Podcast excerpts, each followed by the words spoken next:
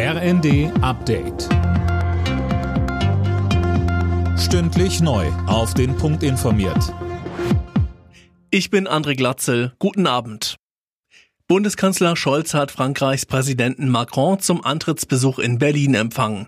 Dabei betonten beide, wie wichtig das enge Verhältnis der beiden Länder ist.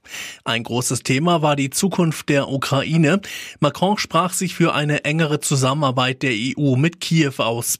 Zunächst gehe es aber darum, den Krieg zu beenden, so Scholz. Unsere Forderung ist, dass die Verhandlungen jetzt wieder aufgenommen werden dass die Gespräche zwischen Russland und der Ukraine konkreter werden und dass dort sehr schnell Vereinbarungen getroffen werden. Es sollte nicht so sein, dass jetzt noch weiter nach den vielen, vielen tausenden toten Menschen sterben, dass noch mehr Zerstörungen in der Ukraine angerichtet werden, sondern wir müssen jetzt dazu kommen, dass Fortschritt in den Verhandlungen erreicht wird.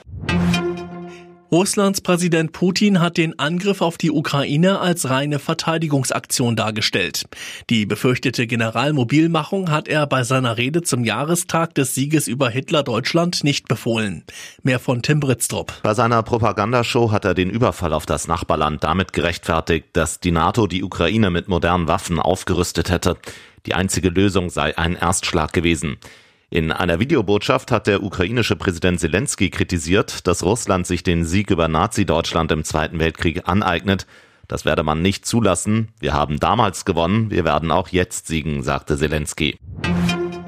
In Schleswig-Holstein will die CDU kommende Woche Dienstag in die Sondierungsgespräche mit FDP und Grünen gehen. Das hat Ministerpräsident Günther erklärt.